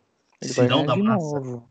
Ele vai ganhar. Ah, então, o Ciro, na minha opinião, ele já era a melhor opção nas últimas eleições, apesar de eu ter lá as minhas também as minhas críticas ao Ciro, né, as minhas reservas ao Ciro, né, é, mas eu ainda acho que naquele cenário polarizado que tinha, eu acho o Haddad um baita quadro, mas é que não tinha, não ia ter clima para, não ia conseguir governar, fazer um bom governo. Pela legenda, gente, não ia conseguir. Eu acho que o Ciro era um meio de caminho aí que talvez é, desse, desse estabilidade que a gente precisa. É, para primeiro, né, olhando no retrovisor para superar a crise que, que a gente já estava dentro. E eu acho que agora ele teria a capacidade de coordenar muito melhor as ações de combate ao, ao vírus, né? E ah, eu só queria também falar mais uma coisa, que a gente tem que dar nome aos bois, né? A gente vai ter que voltar a discutir essa questão que é um, é um, é um, é um projeto de vida do, do Eduardo Suplicy, que é a questão da, da renda cidadã, da renda, da renda básica para as pessoas. O Cris? Eu estava ouvindo. É... Eu eu já não tenho mais tanta certeza que o Bolsonaro tem 30% nesse núcleo duro dele. Não tenho certeza. É, é, embora é, com essa, com essa até, até, pela aproximação dele com o Centrão, ele vem procurando uma base, ao mesmo tempo que ele radicaliza né, para esse núcleo que me parece cada vez que é, um, que é um núcleo muito lunático, né, muito fanático ele conseguiu isso, esse é mérito dele. É, mas você teve um fato essa semana, semana passada, aliás, né? Está gravando na segunda noite, que é a convocação e a forma em que os militares foram convocados para depois no caso do Moro. Uhum. Isso é, é, reagrupou ali, né, para usar o nome aí, a tropa, né? Em volta, não gostaram nem um pouco, né? A questão da, da hierarquia, de todo orgulho militar. Eu acho que isso volta a unir um pouco o, a, a, os militares ali que estavam, para mim, um pouco perdidos, embora eles não tenham nada a perder, né? Eles vão ser governo numa situação em outra. É, e do outro lado, a gente não vê uma convergência mínima para a gente resolver o maior problema do Brasil hoje, que é o Bolsonaro. É, é, eu entendo, eu entendo quando o Leonardo fala do, do, do Haddad como um bom quadro. É, é eu até não vejo assim, viu? Eu acho que o Haddad sem o PT, não vejo ele nem, nem como tendo sido um, um prefeito dos melhores aqui. Mas o PT é um partido forte. E o PT está jogando parado, apostando na mesma polarização. Uhum. Não haverá convergência, a não ser que eu tenha muito enganado que muita coisa mude, até pelo silêncio do Lula, que é uma coisa para ser para ser é, entendida aí, né? Os próprios aliados, aí você vê os próprios Siqueira do PSB é, é, e outros líderes, aí, o próprio Carlos Lupe do PDT estranhando esse, depois de seis meses né, do Lula solto, né, que viria para articular e não não, não se vê uma movimentação. Então a impressão que eu tenho é que o PT está jogando parado, apostando no desgaste, é, apostando é, em ser e é, com todos os méritos, o maior partido do Brasil, tem a maior bancada, embora eu acho que já não tenha mais uma, uma base social como tinha nos seus bons tempos, esperando para que a gente tenha essa polarização horrorosa novamente. Eu acho muito difícil que você consiga aí sim convergir forças de centro para em volta do PT e a gente tem uma, uma, um risco enorme de uma reeleição do Bolsonaro nesse quadro. O, o, Ju, antes de você falar, deixa eu só fazer algumas observações é, sobre a fala do Cris, do, do Leonardo. Sim, coisas que, que às vezes eu paro para pensar. Primeiro, como, como foi dito no, no texto de abertura, o, o Bolsonaro tem nove militares entre os dois ministros. É, segundo e terceiro escalões, ele tem mais de 130 militares. Às vezes eu, eu ponho a pensar que acho que nem o Mourão teria é, coragem de deixar um contingente tão grande de militares em posições é, tão estratégicas, e não estratégicas no sentido de, de serem empresas, departamentos e órgãos é, fundamentais para o país. Não, eu acho que estratégico no sentido da governança, é, estratégicos na, na, na, necessidade de você conseguir ter os acordos políticos para ter um mandato é, mais tranquilo, mais leve. Então, às vezes eu penso que nem o próprio Mourão, sendo general, é, manteria tanto milico na, no governo, né? E, e por favor, né? O, o último cara que foi é, é, chefe da Casa Civil, que é que foi militar, foi o Goberi do Couto e Silva. E o Goberi ele é, é, é ele foi para a reserva antes de, de assumir qualquer tipo de cargos, né? Não é como o Braga Neto, que é militar da ativa e é chefe da Casa Civil, né? Então isso me ah, me cansa. Mas vamos lá. O Haddad, o Haddad, é, quando o Leonardo diz que muito provavelmente ele não governaria. Eu até acho que ele não governaria também, porque ele tinha toda uma resposta que ele precisava dar para os descalabros do PT, né? Então, tudo que, o, que, que foram, que foi feito no, no, nos governos do Lula e, e, da Dilma, no sentido de conseguir a coalizão, é, ele teria que é, é, dar um basta, né? Ou é, fazer de uma forma republicana o suficiente que não transparecesse qualquer tipo de, de, de corrupção, de, de, de, acordo, de acordo espúrio. Então, eu também acho que o Haddad teria uma enorme dificuldade para governar, é, e com vistas aí a, uma, a um. nem tanto uma questão é, de, de, de, impeachment, aquela coisa é, é intramuros, mas muito mais a, a, a ferocidade que, que as ruas traziam naquele momento, né, no momento da, da campanha. E com relação ao Lula, cara, é, a gente já falou muito aqui que ele está apaixonado, né? Pode ser a lua de mel também, né? Que está deixando em casa mais tempo. Agora, São seis meses, mano. Ué, o cara, tá, o cara ficou um ano preso, porra, e fazia dois que estava viúvo. É justificável. É, agora, o Lula não é besta. O Lula é, talvez seja das mentes políticas é, do, do, do, contemporâneas é, uma que foi a das mais brilhantes, né? E acho que é um fenômeno.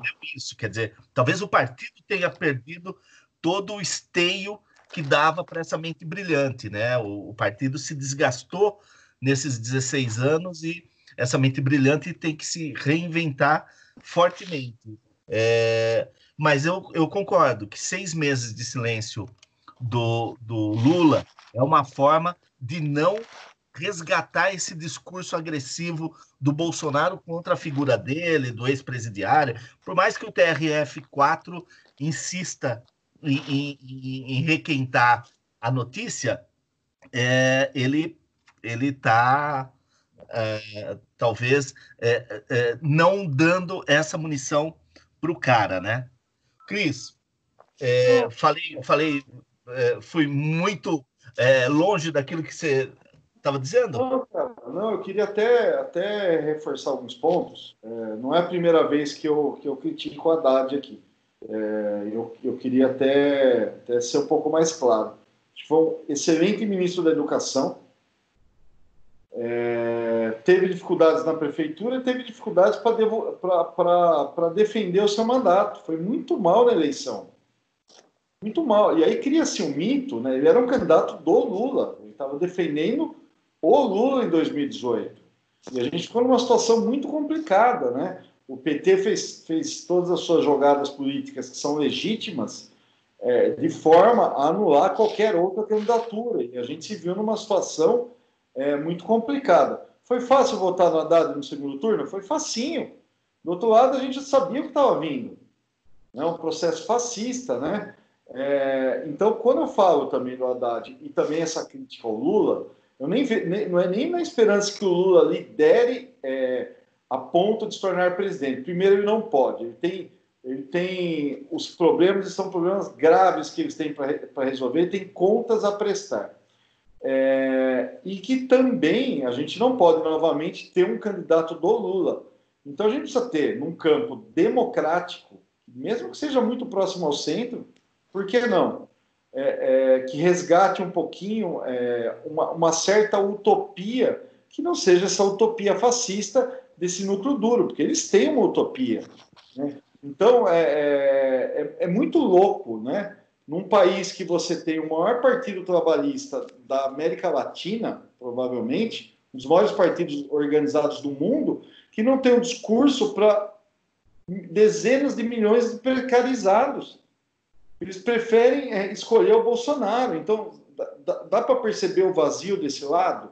Então, a gente falar em PT, falar em Lula, falar em Haddad, não. A gente precisa de gente com luz própria e com um projeto né, que dê, que dê uma, uma, um mínimo de esperança de futuro para que a gente traga os votos é, é, do, de quem não é lunático para cá. Se a gente apostar, deixar é, é, crescer tanto a candidatura do, do, Bolsonaro, que já é o candidato, né? não tem o que deixar crescer, que bobagem a minha, mas também esperar que o PT vai polarizar e que a gente, segundo turno, cara, desculpa, desculpa, não, não, não vai rolar, não vai rolar. Precisa de gente com luz própria e com um projeto à altura do tempo que nós estamos vivendo. É, é isso mesmo. Léo, antes de eu passar para o Juliano é, desopilar um pouco também, é, me, me, fale aí o que, que você pensa disso tudo. Não, rapaz, sabe? Eu entendo a crítica do, do Cris ao, ao Haddad, sabe? É, porque o Haddad não é um político, né? Mas eu acho que sim. Uh, e o Haddad, na prefeitura, ele teve uma política muito para a classe média, se distanciou do povo, o que inclusive é um problema do próprio PT quando chegou no poder, né? No, inclusive no governo federal. Eu acho que não em programas como porque em programas o PT teve, foi, acho que conseguiu até que fazer alguma coisa, apesar de pouco ainda eu achar, mas se distanciou da base, né? É disso que eu tô que eu tô querendo falar, que eu tô querendo dizer. É, mas olha, eu acho assim, você falou do, do, Lula ser um fenômeno, né? Ou do Lula ser um, uma mente brilhante. Eu acho o Lula um fenômeno, porque o cara ele é ele é, ele é sagaz, assim, ele é ele é, eu acho que do ponto de vista político ele é um cara que ele sabe se cercar das pessoas certas e ele sabe articular politicamente o que falta para o Haddad. E, e, eu acho que talvez nesse momento eu volto para o Ciro. Eu, eu, quando eu paro, olho o que tem aí na nossa prateleira, vamos lá, gente. O que, que a gente tem aí?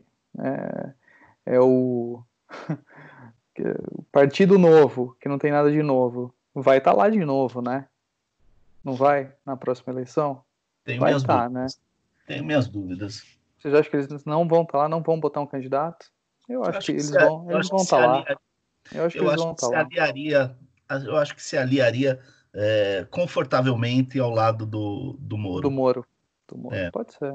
Pode ser. Como o MBL vai fazer. Ou, ou será que o próprio Moro não vai para o novo? Uhum. Tem cara. Né? Tem bastante.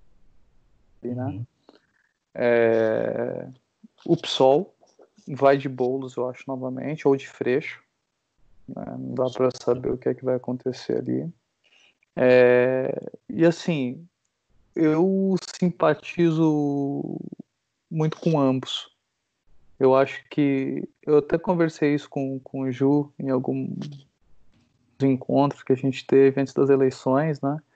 É, eu conheci o Guilherme uh, lá atrás, 2013, 2014, né? E já organizando a base, organizando as pessoas na periferia, é, mostrando para elas um caminho. E eu disse para ele: o Guilherme não vai, uh, o Guilherme Boulos ele não vai ganhar, mas ele é o candidato necessário e eu acho que ele foi o candidato necessário nessas eleições que passaram. Porque ele botou o dedo na ferida e ele era um cara que estava ali de franco atirador, entendeu? Que era para deixar uh, todo aquele papo que ficava engavetado botar ele para fora, sabe? Mostrar para as pessoas de uma maneira bem simples o que é que está em jogo, sabe? Então acho que ele é um candidato que foi necessário. Eu acho que ele, ele tem um futuro. Eu acho que ele tem um futuro é, que ele pode ser muito melhor do que o Lula. É, e eu acho que ele vai estar tá lá de novo.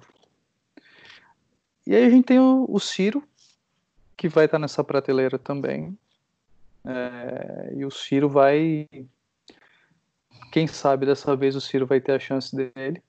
Eu acho que a gente estaria muito melhor com o Ciro hoje. Muito melhor do que com o Haddad, muito melhor do que com o Bolsonaro, é óbvio. Uhum. E então, assim, disso tudo que a gente falou aí, tipo, do, do, que tá por vir, primeiro eu acho que tá longe, né, gente? A gente tá fazendo uma, um exercício de futurologia aqui. Só temo por a gente botar novamente esse louco. Eu não sei se o país aguenta oito anos de um governo desse. Eu, eu, acho que tem mais uma tragédia aí nessa, nessa nossa é, análise bem é, magapatológica, né? Uhum. Que, que, é o seguinte: nós não falamos de ninguém é, novo, né? Assim, falamos do, do, do, é. Boulos, do Boulos, que é um, é, mas assim, já, já fala e, já, já emenda que, ah, mas não vai ganhar.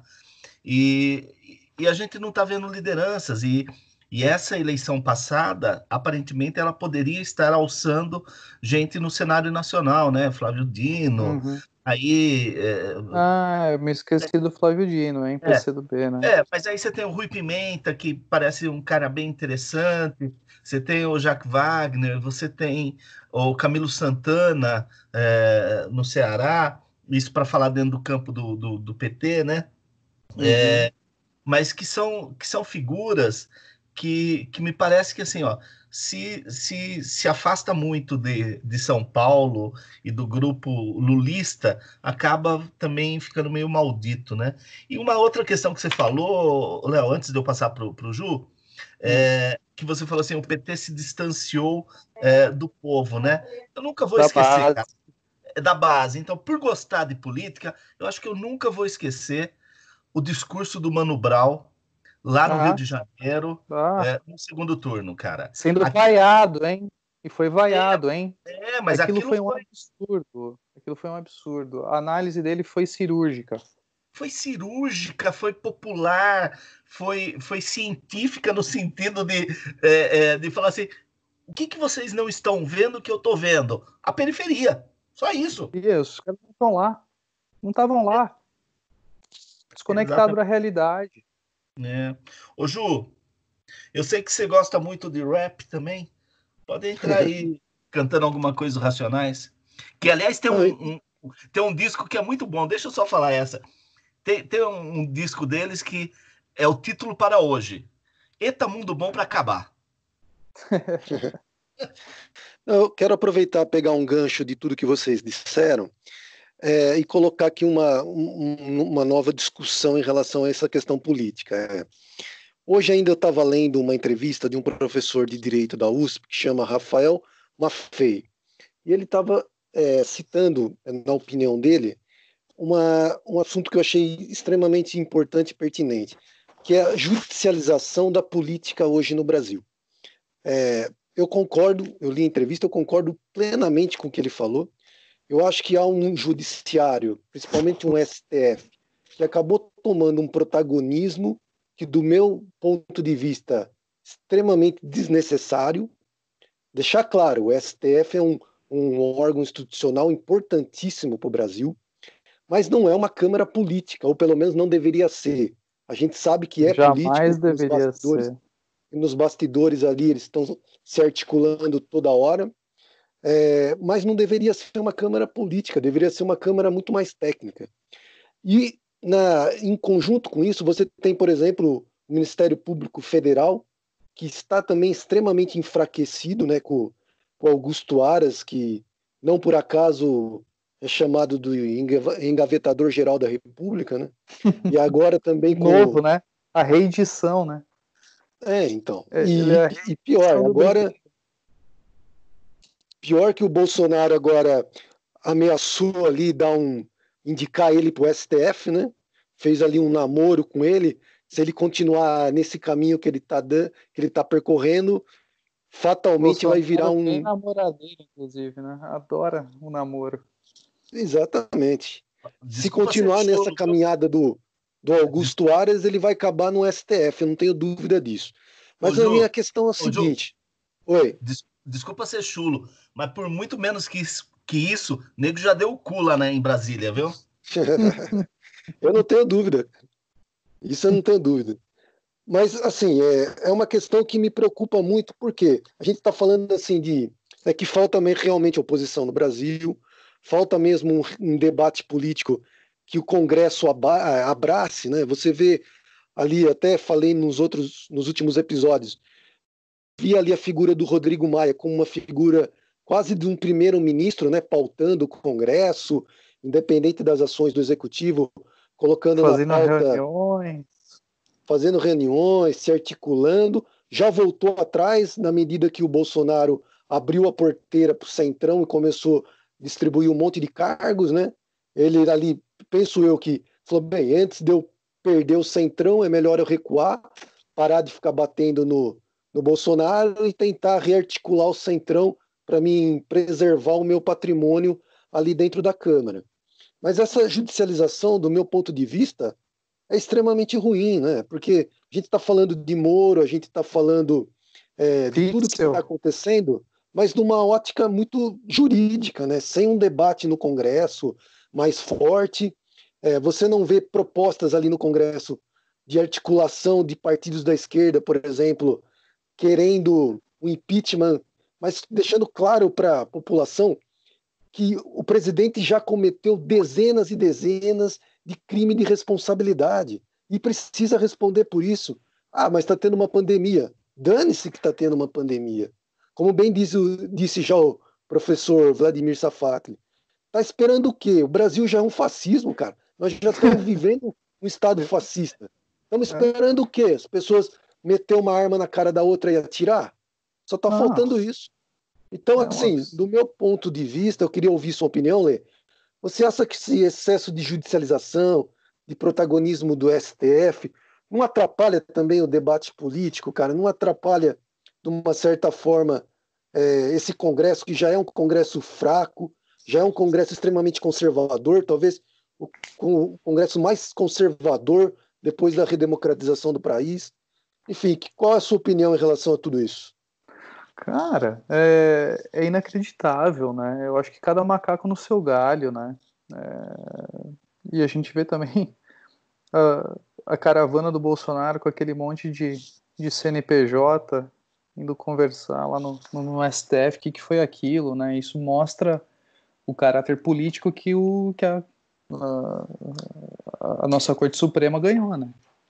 É, eu, isso, isso só faz mal, né? Isso só faz mal porque é, para a própria população que não que já tem dificuldade para compreender o jogo, como funciona, é, como deveria funcionar organizadamente, né? A, estrutura né, dos poderes no Brasil. Eu acho que essa judicialização que ela acaba por fazer é, é botar todo mundo exatamente debaixo da, ou dentro da mesma sacola, né? Tudo foi dentro do mesmo saco, todo mundo enxerga uh, os próprios juízes hoje como políticos, com atuação política, quando não deveria ter uma atuação política, e sim uma atuação, como gostam de dizer, meramente na letra da lei, né? É isso. Viu, o, o Leonardo, o que aliás é o papel do, do, do, do Supremo, né? Ele está lá para defender a Constituição. A né? Constituição. Basta, basta defendê-la. Está tudo escrito lá. O problema é que interpreta-se demais, né, Vanderlei? E, e, é isso que eu acho interessante. É uma corte que está lá para defender a Constituição. E aí o juiz diz assim: ó, na minha interpretação. Não, interpreta-se demais. É, é, dependendo de como está soprando o vento, o entendimento muda, né? É. Olha, gente, conversa boa, o tempo passa. Então, é, para a gente, antes da gente ir para o nosso encaminhamento aqui, é, final, é, duas, duas coisinhas. A primeira, aquela contabilidade que a gente vem fazendo desde o dia 7 de abril, né? É, que, de, de mortos pela Covid. No dia 7 de abril, nós tínhamos 667 né, mortos. Hoje, que eu acho que é uma subnotificação danada, tal qual a de ontem, uh, hoje foram contabilizados 396 mortes, né? É, é, que chega a 11.519 mortes. Então, ou seja, em 34 dias, é, a gente teve praticamente 11 mil mortes. É, mas eu acho que, como tudo no, no Brasil, é, funciona mais devagar no final de semana, no feriado, e, e praticamente é, tudo, tudo enrolado. Eu queria fazer um, um ping-pong com vocês, rápido, mesmo porque é mais a opinião de vocês, o que vocês acham, e se não achar nada também vale, porque não é um assunto tão relevante, né? O que, que vocês acham que vai dar amanhã é, com a exibição do, do vídeo lá da reunião ministerial do dia 22 de abril, que é o grande trunfo do Marreco com relação à acusação é, contra o Bolsonaro. Começando por você lá. Olha, eu, eu sabe que eu, eu temo por essas uh, por essas coisas que estão acontecendo, porque me parece que a cada uh, novo escândalo, nova coisa que se coloca, ele sai mais fortalecido. É, então eu não tenho assim, o que eu acho que vai ter um festival de palavrão ali, vai ter talvez eles xingando o ministro do STF e falando mal da China e enfim, eu não consigo ver um desdobramento muito grande a respeito disso, se vai ter, se vai de fato conseguir ficar caracterizado ali que ele estava forçando uh, o, o, o Moro a, a nomear, enfim. Eu, eu tenho lá minhas dúvidas. É, o Van Traub sendo Van Traub, né? Talvez a gente Não, veja isso. Exato. É, Cris? Ah, acho que a gente vai ver muita coerência, né? A gente vai ver que tudo que eles falam na rede social, eles falam em conjuntos também com a banana. Meu, churrasco da firma, né? Nossa senhora. Meu agora, Deus. Agora, viu? É, é, se a gente for na linha também do que o Léo falou, de que só, é, é o, o, STF de vez em quando decide quando sopra o vento, dependendo do que for falado ali, não precisa ser crime, não, viu? Se ferir a vaidade, cara, já vai ajudar pra cacete. É, é verdade. O Ju? Eu também concordo com o Cris. Eu acho que se ali na, na gravação, né?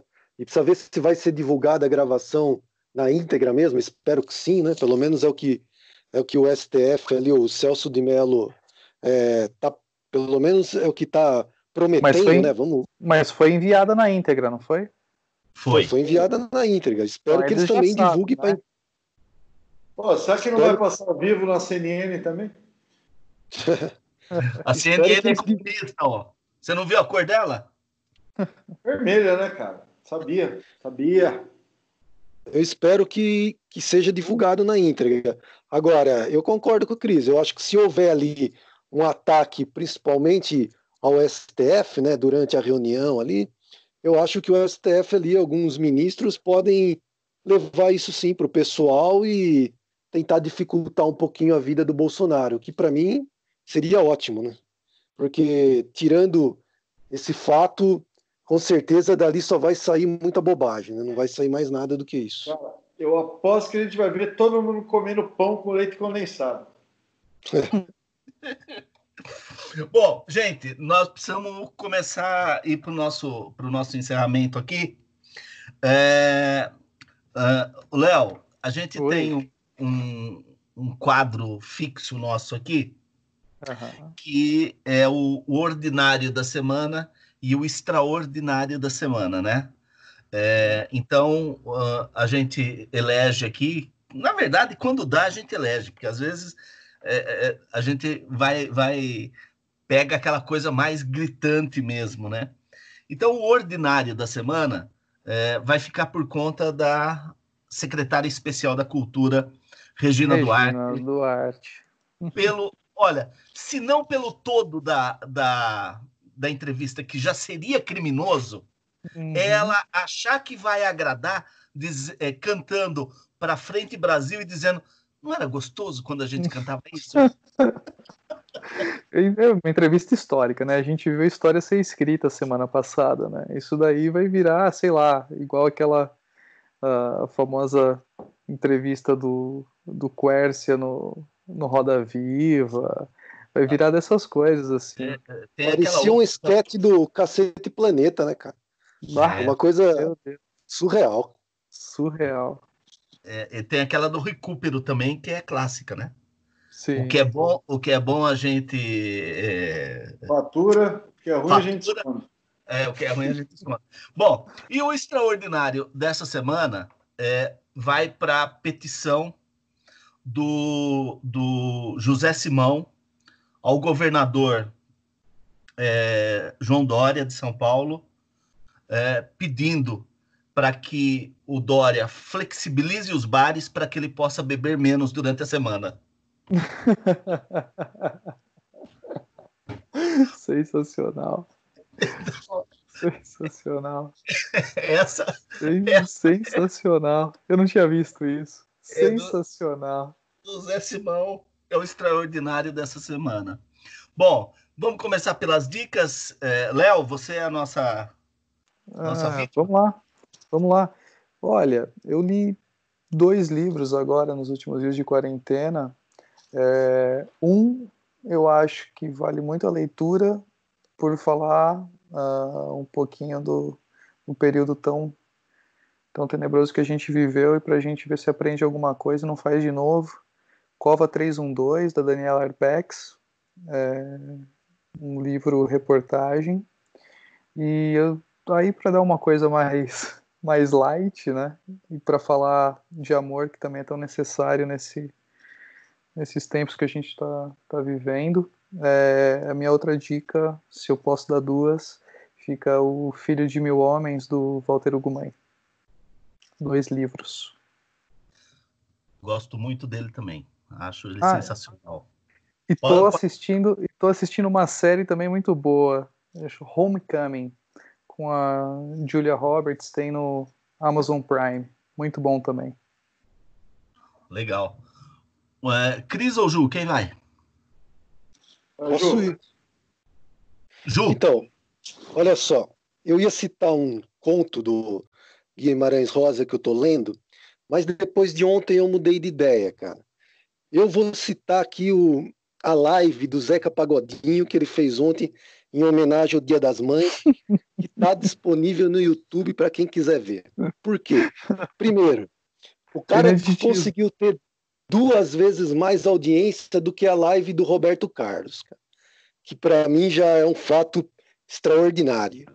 Depois, o que eu achei mais pitoresco, que eu vi que antes de começar a live, né, ele tinha dado algumas entrevistas falando não, eu não quero fazer live, eu não quero fazer live. Eu fiquei pensando, porra, mas por que será, né? Cara é um. Né, tanto artista fazendo live, né? O cara não quer tal. E depois que acabou a live, durou ali, começou uma hora da tarde, foi até umas duas e meia, né? Depois que acabou a live, aí foram perguntar para ele, porra, mas Zeca, por que você não queria fazer? Falou, cara, eu não, eu não podia, eu não posso beber, cara. Ele falou, não podia beber na live. Falou, foi a primeira vez que aconteceu isso comigo, cara. Eu é o ineditismo. A... É, Fiz o show sem poder beber. Ele falou, pô, não tem condições. Então, é, é, isso, cara. É Zeca Pagodinho. Eu já, já sou fã do Zeca Pagodinho há muito tempo e cada vez sou mais fã dele, cara, porque o cara consegue ser pitoresco mesmo. É, é, o, é, é o que tem de melhor pra gente, cara. É, nessa, nessa pandemia maluca que a gente está vivendo, a gente tem que se divertir com essas coisas também. Então fica a minha dica para Está disponível no YouTube para quem não assistiu. Quer assistir, está lá no YouTube a live do Zeca Pagodinho de comemoração ao Dia das Mães. Só para não perder, então, o, o, o, gancho aí, dizer o seguinte: juntar essa história de live cantor e não beber, tem essa história aí do Eduardo Costa que, rapaz, hein? Da onde não se espera que não sai nada mesmo, não? Aqui, pariu. Cris? Cara, minha dica, segunda temporada de Narcos México. Sensacional. Muito boa. Muito boa. Diego Luna, fantástico, cara. E esperando, né? Esperando uh, a, a próxima, agora a nova temporada de Narcos, que uma hora vai chegar no Brasil. Ah, Ah, com certeza. Com certeza. E, e uma segunda dica: é, semana passada a gente disponibilizou a nossa playlist, né? A playlist oficial do podcast Por uma Vida Menos Ordinária, que é Canções para uma Vida Menos Ordinária. Com todas as músicas de encerramento. Para dar uma, uma alegradinha no happy hour da quarentena aí, que está sendo feito também pelo Zoom, né? Com certeza. Ficou bacana, hein? Ficou bem bacana. com, com, com, alguma, com algumas censuras, né? É, a minha dica é. Eu já comentei a respeito numa, num, outro episódio nosso é, sobre um programa em especial, mas eu queria hoje deixar a dica que é uma série que tem na Globoplay é, que se chama Dia de Clássico, que é do Daniel Leon, é, e que ele vai assistir os jogos, né? Então ele faz a matéria, assistindo os jogos na torcida. Então, é, dos programas que eu já vi, eu já vi Corinthians e São Paulo, eu já vi é, Náutico e Santa Cruz, eu já vi é, River, é, River e Boca, é, Independente e Racing, é, na Turquia, o, o, da Turquia, do Galatasaray, é um programa maravilhoso, sensacional. E o, e o, Daniel Leon, que é o cara que, que faz o programa, ele ama futebol, né? E, e o cara se prepara bem pra cacete, que ele é, decora os hinos da, da, das torcidas, é, os gritos de guerra. E quando ele vai para a torcida, ele, ele está um torcedor daquele, daquele clássico, mas assim, comprometido. Então, olha, eu indico, é uma série, acho que de 2018, né? E não tem muitos episódios, devem ser uns 10 episódios, mas que eu torço para que o Daniel Leon é, resgate esse, esse projeto, porque é muito, muito, muito legal. Se vocês puderem assistir, é, Dia de Clássico, Daniel Leon, tá na Globoplay e tá também no, naquele canal, aquele canal, ai cacete, eu não, não sei, o 444 lá da, da Sky, que é aquele canal que passa documentários, tudo mais, ele, ele tá ali na grade, eu não sei exatamente o dia e o horário, mas ele tá na grade. Mas se for na, na Globoplay, você tem todos os epi episódios, vale muito a pena. Léo, por gentileza, suas considerações finais, antes meu agradecimento. É, até coloquei aqui que eu achei um, um papo leve, gostoso, é, e que a gente pôde ter uma ideia bem interessante é, do que está acontecendo aí no Sul, da, da discrepância que nós temos nesse Brasil continental, e que, infelizmente, a, a única coisa que nos une é, são a, a, é a, aberração chamada Jair Bolsonaro. Então, pois por favor, é. muito obrigado, suas considerações finais. Vanderlei, é, meus, o que eu queria dizer, na verdade, é só deixar aqui meu, meu agradecimento. Gostei muito de participar, foi muito legal. Queria agradecer o Cris, o Ju, foi legal mesmo, né? Eu achei que eu tô vendo agora que, sei lá, bateu o quê? Duas horas já? Não, não é, vi passar. É. Não vi passar. Foi, foi muito legal. Eu só queria dizer é, para quem está ouvindo aí, quem vai ouvir essas duas horas de conversa, é, pô, gente, vamos se ajudar mais, olhar um pouquinho mais para quem está do nosso lado, olhar para o próximo, né, tentar se colocar no lugar das pessoas para a gente tentar construir um, um, mundo novo, né? Tem gente falando, ah, quando voltar ao normal, quando voltar ao normal, não tem mais normal. Aquilo que a gente viveu se estão pensando que aquilo é normal, que a gente vai voltar para aquilo, não vai. Então, que já que é para a gente mudar, que a gente mude para melhor. E vamos, vamos junto. Valeu, cara. Muito obrigado. Valeu, Valeu Cris. Valeu, Ju. E a nossa Valeu. música. Vocês querem falar tchau aí pro Léo também? Peraí, que eu, eu tô atropelando. Tranquilo, só deixar um abraço pro Lê. É, falar para você, Lê, que quando assim que der, volta aqui para São Paulo para a gente poder tomar uma, nem que for a uma distância ali de 3, 4 metros, a gente vai conseguir tomar uma junto. Demorou, demorou. Logo mais a gente tá aí, cara. As coisas, nada é tão tão terrível que dure o resto da vida. Com certeza. A gente tem um, um mundão ainda, a gente tem um tempão pela frente para curtir junto aí, poder tomar uma. Valeu. Valeu, Lê. Até mais. Valeu, meu querido. Falou, gente. Obrigado, é um prazer te conhecer. E quando você Pô, vier para cá, né? junta com a gente aí também, que a gente tá, tá, Vamos tentar juntar todos os convidados aí. Quem sabe a gente não. Para dar uma desopilada geral mesmo na hora que a gente puder. Eu tô dentro, tô dentro. É só convidar, Cris. Olha, e, e a nossa música que sobe para cair a nossa cortina aqui, para descer a nossa cortina, vai ser com Roberta Sá que eu vou dizer uma coisa, hein? Não precisava ser tão linda para ser tão talentosa, viu? Me erra.